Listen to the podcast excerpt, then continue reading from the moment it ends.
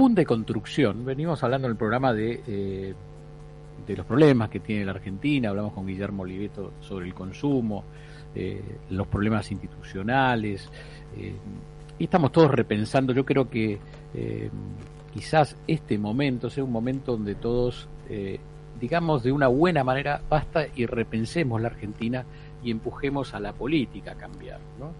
Pero bueno, el boom de construcciones porteños con más de 5.100 edificios en obra. ¿eh? Y te quiero contar un poco, si sé, eh, de qué se trata, por ejemplo. Mira, en Palermo, el barrio con mayor cantidad de obras, 506, seguidos por Villurquiza, 343, Villa Devoto, 308, Belgrano, 281, Caballito, 261, Saavedra, 240, Flores 227, ¿eh? Puerto Madero 5, Saltremo 14, Riachuelo 16, San Nicolás 23. Y así siguen los barrios de capital. Y la verdad que dentro de, de lo que estamos conversando, sobre todo este día, la pregunta que nos hacemos con Gisela, y para eso vamos a convocar un experto, es, bueno, ¿por qué se construye tanto? ¿Por qué estamos en el medio de este problema habitacional? ¿Eh? de la ley de alquileres ¿eh? y sobre todo decir, bueno, si la Argentina está tan mal, si no hay normas, si no hay leyes, ¿por qué este boom de construcción? ¿Te parece, Gise? Claro que sí, lo vamos a presentar eh, como, como amigo de la casa y parte de la familia de Millennium, porque está Juan Mujica en línea, que él es especializado en real estate y es conductor de Real Estate Millennium los domingos de 20 a 21. Juan, muy buenas tardes. Santiago y Gisela te saludan. Hola Gisela, hola Santiago, ¿cómo están? ¿Todo bien? ¿Cómo estás, Juan? Muy puedo contar a los oyentes que hoy a las 8 de la mañana te clavé un... Eh, como se dice, nosotros te clavé un WhatsApp diciendo, ¿me explicas esto, Juan? ¿Me explicas este boom cuando la gente no puede acceder, cuando no hay crédito? Ayúdanos. Totalmente, pero muy bienvenido ese, ese mensaje, Santiago. A ver, acá se dan una serie de situaciones que tienen que ver con eh, algunos aspectos de la Ciudad de Buenos Aires. Hace dos, tres años hubo un cambio de código ¿sí? en la Ciudad de Buenos Aires para la construcción. Entonces, eh, cuando uno lee este tipo de notas y dice, bueno, hay un boom constructivo, es correcto, hay un boom constructivo, hay más de 5.100 obras, como bien lo decías este, recién Santiago, eh, pero fíjate que los primeros tres barrios donde hay mayor cantidad de obras eh, son Palermo, Villurquiza y Devoto, ¿sí? Mm. ¿Qué tiene que ver esto? Primero, Palermo es el barrio más grande casi de la ciudad de Buenos Aires, es una comuna en sí mismo, ¿sí? Segundo, vuelvo para atrás, este cambio de código, ¿qué hizo? Que, por ejemplo, se puede empezar a construir en lugares donde no se podía construir, construir en esquinas, eh, construir de donde había casas que tenían poco valor patrimonial, y ahí nos metemos en Villurquiza. Villurquiza es un lugar que sigue siendo de, de los más buscados por, por la gente para vivir, pero es un lugar donde las casas no tienen tanto valor patrimonial. Entonces, ahí las incidencias, porque acá nos metemos en el tema de las incidencias, que es, eh, uno habla de incidencias, que es el precio, el precio de la tierra por metro cuadrado, ¿sí? Es cuánto vale lo que vos vas a construir arriba de ese terreno, ¿sí? Y cuántos, cuánta cantidad de metros vendibles se puede hacer arriba de ese terreno. Eso te da la incidencia. Y cuando hablamos de incidencia, en lo que es Villurquiza, te están dando valores para los desarrolladores, y ahí tenés por qué está segundo en este boom constructivo, de 400 dólares, donde la ecuación para construir y para poder buscar el consumidor final, que ahí lo tenés en Palermo, lo tenés en Villurquiza y lo tenés en Devoto, y ahora vamos a la tercera incidencia que es el tema de la pandemia, podés construir para el consumidor final a un muy buen valor del metro cuadrado. Porque esto ya no es más para construir para inversión. ¿Por qué? Lo mencionaste hace un ratito vos, Santiago, tema ley de alquileres. Eh, tema filosísimo si lo, si lo hay y además este, con un problemón para el año que viene porque cada vez hay menos, menos alquileres en la Ciudad de Buenos Aires, están cada vez más caros, los propietarios han retirado del alquiler este, las unidades y las han puesto en venta y los desarrolladores están haciendo unidades ya no de un ambiente que se alquilaban mucho más rápido y tenían buena rentabilidad, sino de dos y tres ambientes que es para el consumidor final y que es para que la gente viva en la ciudad de Buenos Aires. Y acá nos metemos en esto que decía de la pandemia. Hay mucha gente que, con, con la pandemia se quiso ir a vivir a la zona norte, a la zona sur, a la zona oeste, y hoy, por el tema del transporte, por el tema de las autopistas, de la Panamericana, la está pensando dos veces y ya han empezado a regresar a vivir a la ciudad. Juan, eh, estamos hablando de Juan Fernández Mujica, experto en real estate, que por supuesto es compañero nuestro eh, con su programa Real Estate Millennium eh, los domingos a las 20 horas. Yo te quiero preguntar, ¿quién puede acceder? no Porque estamos en este problema, vos sabés que vuelo de regreso es muy crítico. Casi todas las semanas cuando hablamos con el Congreso de la Nación le preguntamos qué pasó con la ley de alquileres, que fue principal mensaje de los dos lados políticos. ¿eh? eh yo recuerdo eh, la campaña era vamos a resolver la ley de alquiler y se olvidaron los muchachos. Pero ¿quién puede acceder eh, con estos precios por metro, no existiendo crédito? Y por otro lado con el valor de los alquileres, ¿no? Y sobre todo con los ajustes por inflación que tenemos ahora, Banco Central, que ahora dio en un año 82,40%. Sí, ya estamos superando el 80% ahora en diciembre, porque además se vienen los aumentos al tema de los porteros, con las paritarias que han que han logrado este el gremio de Santa María. La verdad que son muy pocos los que pueden acceder. Siempre se ha construido en Argentina y sobre todo en la ciudad de Buenos Aires para el 1, 2, 3% de la pirámide. Y esa pirámide que antes estaba integrada por una clase media mucho más, más grande, hoy está reducido a la mínima expresión.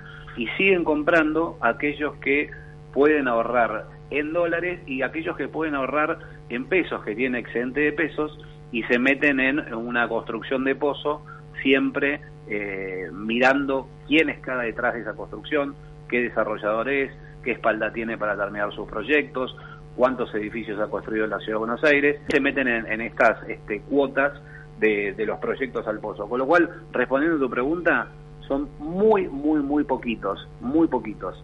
Eh, creo, creo, Juan, haber escuchado en tu programa, y si no me corregís, eh, con esta construcción de 5.000, estamos contando a los oyentes, 5.100 edificios en obra, que eh, algún experto decía que en un país normal, hay stock para tres o cuatro años para ocupar esas unidades. ¿Cómo lo explicás? O sea, el, desarrollador tiene tiempo, gana mucho dinero de los 400 que vos decías de construcción por metro cuadrado a la una base de 1.800 dólares eh, por metro cuadrado. Eh, ¿Quién puede financiar estos proyectos y tener los edificios vacíos? Esa, sería una pregunta. Mira, en realidad, a ver, la, la, mm, la, rentabilidad del desarrollador se ha reducido, así como vimos que han bajado los precios, no solo de los usados en la Ciudad de Buenos Aires, sino también de los nuevos, porque hoy, eh, te diría, Santa, el valor del metro cuadrado de, de, un usado es casi igual que uno nuevo. O sea, vas a comprar, te sale lo mismo eh, comprar en un edificio nuevo que en un edificio usado. Con lo cual, eh, la rentabilidad de los, de los desarrolladores se ha reducido muchísimo hoy y, la realidad que, a ver, son empresas. ¿Y es eso, perdóname, eh, eso es porque bajó lo nuevo o porque subió demasiado lo viejo? No, no, no, es que bajaron los dos. Lo nuevo bajó entre un 30 y un 40% en los últimos tres años, acá en la ciudad de Buenos Aires. Y lo, el usado eh, también. Eh, vos hoy, a ver, ustedes seguramente, no sé si buscan en algunos portales, pero hay departamentos en Recoleta a un valor de 1.600 dólares, algo que no se pensaba en los últimos 15, 20 años. Eh, lo que digo es, el desarrollador tiene ¿Cómo, cómo trabaja? Primero busca el terreno, ¿no? empieza a ver cuál es una, un barrio donde hay una posible demanda, busca el terreno, negocia, cierra ese terreno, a veces lo espera porque no es el momento para construir, o a veces sale, hace un fideicomiso al costo, y esto que hablábamos recién, se ponen a, se ponen a vender en cuotas, ¿sí? financiado, un 30% al boleto y, un, y cuotas en, en tres años, 36 meses, 48 meses, y con eso van fondeando el edificio y lo van haciendo. Pero todo, todo ese trayecto hasta, hasta que esté terminado el edificio son tres o cuatro años. Mm. ¿sí? Con lo cual, esto que vos ves ahora, de estas obras que están eh, en, la ciudad de Buenos Aires del boom constructivo, van a estar terminadas en tres años. Juan, ayúdame con esto. Con una inflación como la que estamos teniendo hasta ahora acumulada del 92%.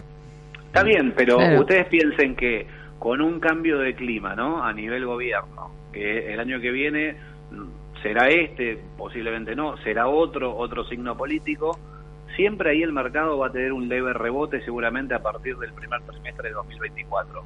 Porque la gente en un año electoral hace este wait and see, espera hasta que aclare un poquito cuál es la situación, pero después se empieza, empieza a ver movimiento, empiezan a invertir, empiezan a comprar, y ya 2024 se podría tener un mercado, no te digo normalizado, porque eso no lo tenemos hace cinco años, desde el 2017, pero mucho, mucho más dinámico que los últimos tres o cuatro que han tocado números este, mm. realmente récord por lo negro, ¿no?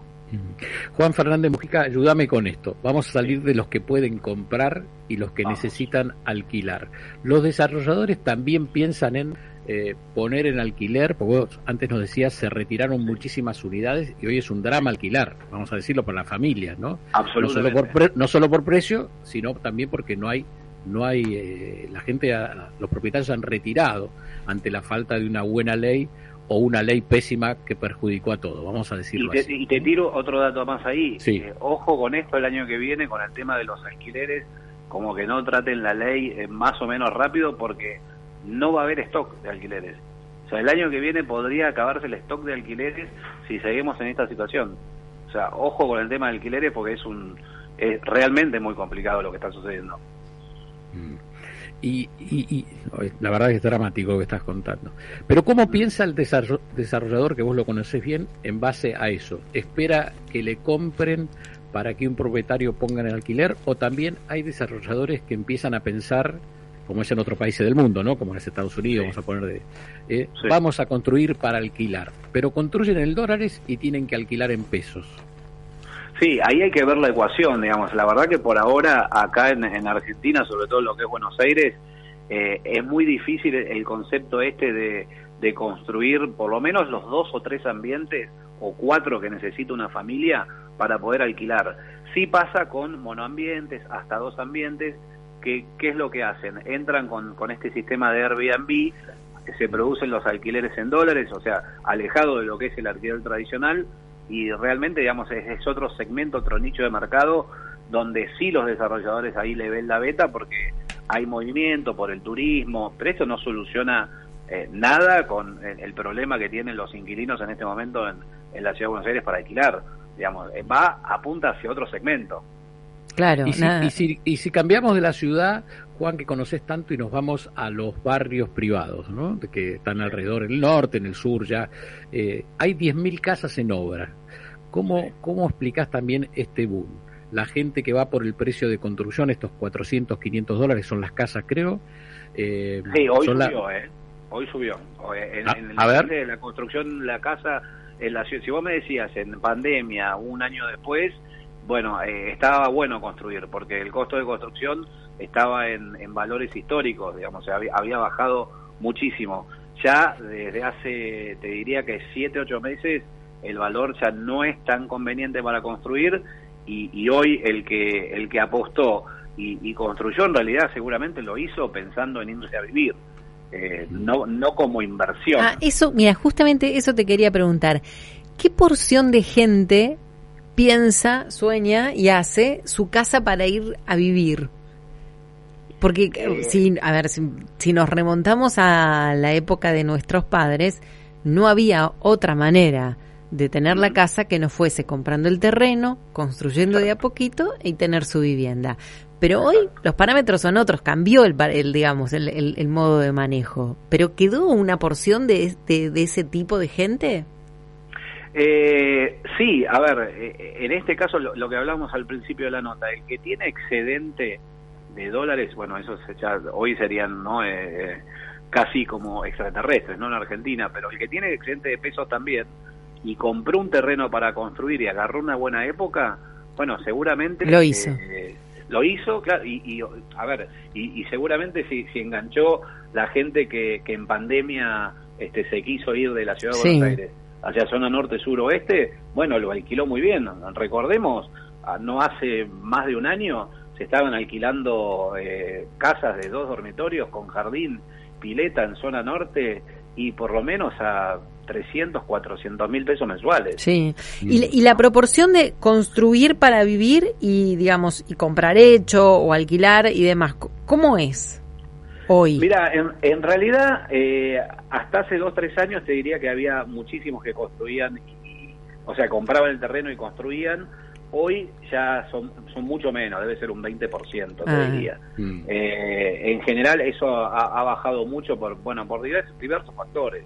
Eh, un poco esto de la pandemia, un poco las condiciones económicas, un poco que el costo de la construcción ya no es tan conveniente para, para realizar un, movimiento de este tipo. Eh, eh, va cambiando. El mercado inmobiliario pareciera a veces quedarse muy quieto, pero pero bueno, con, con los cimbronazos que tiene a nivel político, no, no olvidemos que es un mercado de confianza, ¿no? Juan, Juan, y las casas también nos contabas que los departamentos en la capital han bajado, los nuevos y los eh, usados, ¿no? Eh, los, y el precio de Recoleta que nos diste, impresionante, 1.600 dólares el metro, imposible de pensar hace años. ¿Las casas también bajaron? Las casas bajaron también, eh, espera, lo de Recoleta tiene que ver con esto, Santiago. Eh, uno dice, bueno, un valor de 1.600 dólares. Recoleta es un barrio, primero, antiguo, ¿sí? Es un barrio antiguo, viejo, donde algunos extranjeros querían poner su, su eh, acá en, Buenos Aires y la realidad es que la pandemia lo, hizo triza porque eh, no tenés luz, tenés este lugares cerrados, oscuros. Hmm. Eh, es obvio que el metro el metro cuadrado se iba casi que a pulverizar. Entonces, hoy tenés esos valores que antes no existían que lo están aprovechando, por ejemplo, uruguayos, por ejemplo, bolivianos, por ejemplo, paraguayos, que nunca, nunca imaginaron que en Buenos Aires podían encontrar en una muy buena zona de Recoleta eh, el metro cuadrado a ese valor, claro. 600, 1800 dólares. Y eh, tengo un millón de preguntas, pero voy por la última, porque ya nos están diciendo que nos vamos a quedar sin tiempo en cualquier momento. Me vuelven a llamar en cualquier momento, ¿sabe? Ahí Santiago. Bueno, pero me, me preguntaba esto, porque digo, hay inversores, hay gente digamos, que vive de esto y que pone dinero para construir edificios y demás. Espera, ¿vos lo viste el inversor Cicera en el último tiempo? Desapareció. Eso te iba a preguntar. Eso, te iba a preguntar, claro. ¿Hacia dónde se fue? ¿Se fue a Uruguay, se fue a Chile, se fue a Paraguay, a Estados Unidos? ¿Dónde se fue?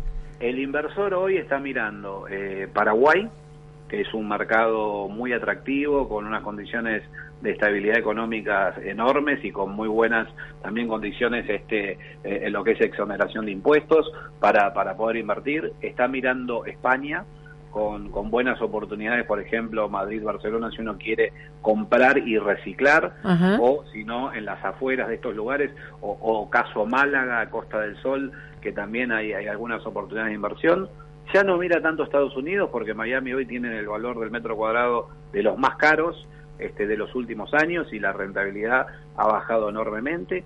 Y mm. mira mucho Montevideo, también algo de Punta del Este, porque, bueno, por el tema de la residencia fiscal, porque eh, te deja una renta del 6-7% en, en algún departamento de uno o dos dormitorios en Montevideo, porque también tienen, ellos trabajan con la, hicieron la ley de vivienda promovida y también tienen exoneración de impuestos y buenas condiciones para invertir. Bueno, esos son los lugares un poco donde está mirando el inversor, más allá de que también puede ver otro tipo de cosas, caso acciones, todo, pero como siempre decimos en, el programa que, seguro Santiago este, lo escucha, el ladrillo a la larga este, te da, te da tu buena rentabilidad.